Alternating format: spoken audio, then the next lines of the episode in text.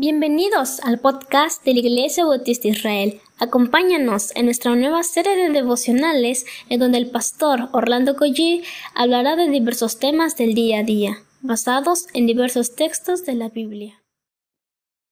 Muy buenos días, queridos hermanos. Damos muchísimas gracias a Dios por este nuevo día que Él nos da. ¿Qué les parece si de nuevo vamos a orar para estar en comunión con Dios? Oremos. Señor, gracias porque si no fuese por tu bondad, por tu mano, Señor, la verdad es que no estaríamos ni vivos, Señor, pero bendito seas porque nos das la vida como un regalo, como una bendición. Padre, te pido por favor que ahora podamos meditar en tu santa palabra. Te lo pedimos en el nombre de Jesús. Amén.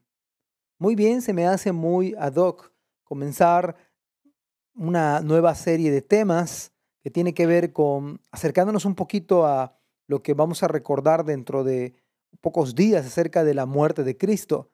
Se me hace que tenemos que ir a la carta de los Romanos capítulo 3, versículo número 11. Voy a leer y por favor sigan conmigo. Dice Romanos 3:11, no hay quien entienda, no hay quien busque a Dios. En la mayoría de los casos, diría yo que en su casi la totalidad, la mayoría de las personas considera que están en busca de Dios o incluso cristianos piensan que otros están buscando a Dios o incluso cristianos pensamos que un día nosotros buscamos a Dios. Pero la Biblia es muy clara, muy contundente en el sentido que acá, por ejemplo, Pablo dice, no hay quien entienda, no hay quien busque a Dios. En otras palabras, que de manera natural, que de manera general, el hombre por naturaleza no está en busca de Dios. El hombre por naturaleza no está buscando a Dios, no buscamos a Dios, todo lo contrario. Nosotros, lejos de buscar a Dios, hemos tratado de huir de la presencia de Dios, rechazar la palabra de Dios tal cual. Así que estos, principios bíblicos, esta verdad bíblica, pues viene a ser totalmente revolucionario. En primer lugar, dice, no hay quien entienda.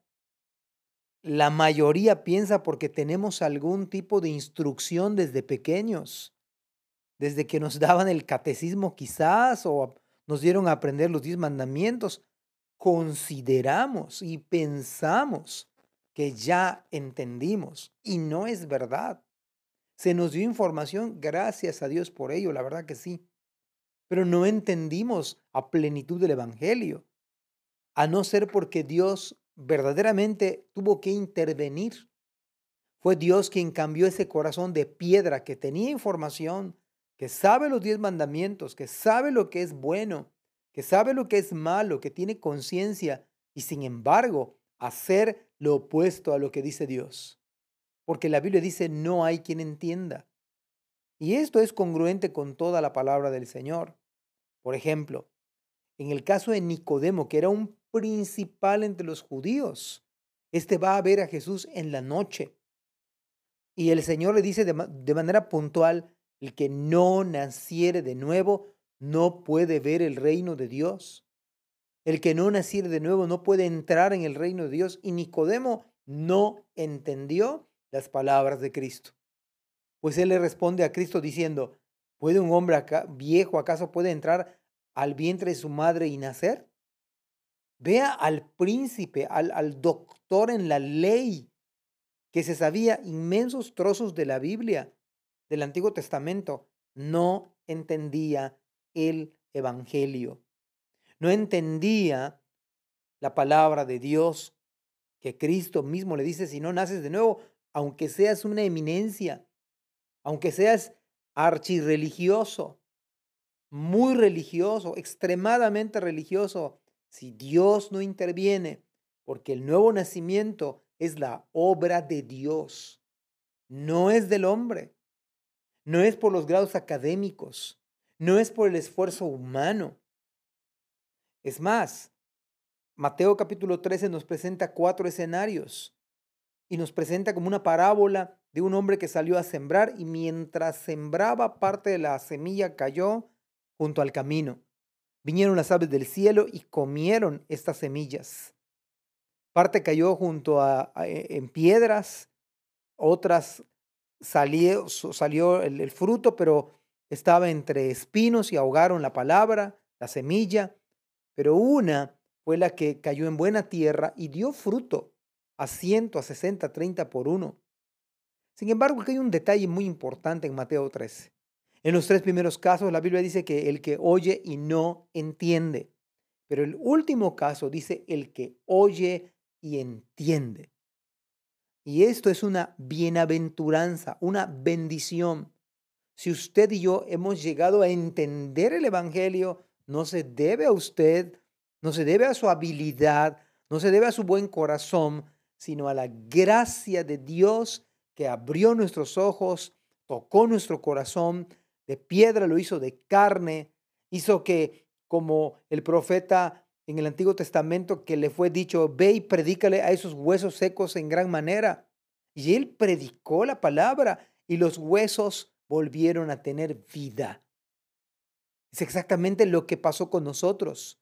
Dice Pablo en Efesios capítulo 2, y Él os dio vida a vosotros cuando estabais muertos en vuestros delitos y pecados. ¿Puede usted acaso volver a vivir por sí mismo? ¿Puede usted acaso volver a nacer por sí mismo? Esto es incapacidad. Usted no puede, yo no puedo, ni quiero, solo porque Dios ha tocado mi corazón y ha tocado el suyo quizás o lo quiere tocar o lo va a tocar, es como usted pudiera entender y pudiera creer el Evangelio. Así que démosle gracias a Dios porque un día nos hizo entender, nos quitó la venda de los ojos, nos dio vista otra vez, o como el eunuco africano que leía Isaías 53 sin poder entender. Lo primero que dice Felipe, ¿entiendes lo que lees? Mi oración a Dios, por tanto, es que ustedes y yo podamos verdaderamente con convicción poder haber entendido. Y si esto pasa, esto es obra de Dios. Porque el hombre natural no percibe las cosas que son del Espíritu de Dios y no las puede entender. Dios tiene que obrar en su corazón, en su mente, en sus ojos, para que usted pueda entender, para que usted pueda oír, para que usted pueda ver las maravillas que hay en la palabra del Señor. Que Dios le... Gracias por escuchar este podcast. Te invitamos a compartirlo y a seguirnos en nuestras redes sociales para que no te pierdas el contenido que tenemos preparado para ti. También nos puedes encontrar en nuestra página web www.ibismerida.org y contáctanos al correo ibismerida.gmail.com. Gracias por acompañarnos. Hasta la próxima.